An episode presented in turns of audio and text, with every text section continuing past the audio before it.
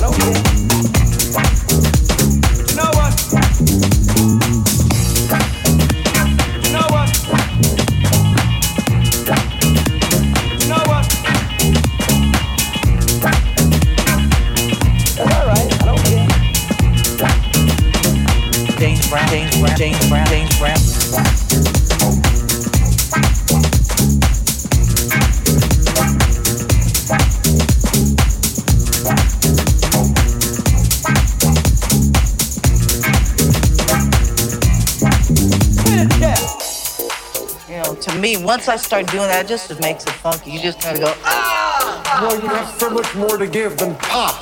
Right, yeah. You have and all not that, getting in the way. You you give shape to Yeah. the air between Yeah. the beats, in a way. Less is more. It's when not to play. So even if we have all of this here, doesn't mean that I have to play it all. If it means I should just stay right here for like 20 minutes, 20 minutes, 20 minutes.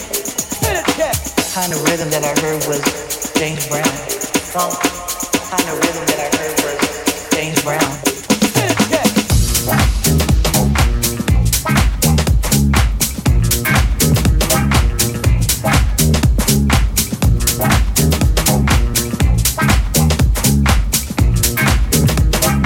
James Brown, James Brown, James Brown, James Brown.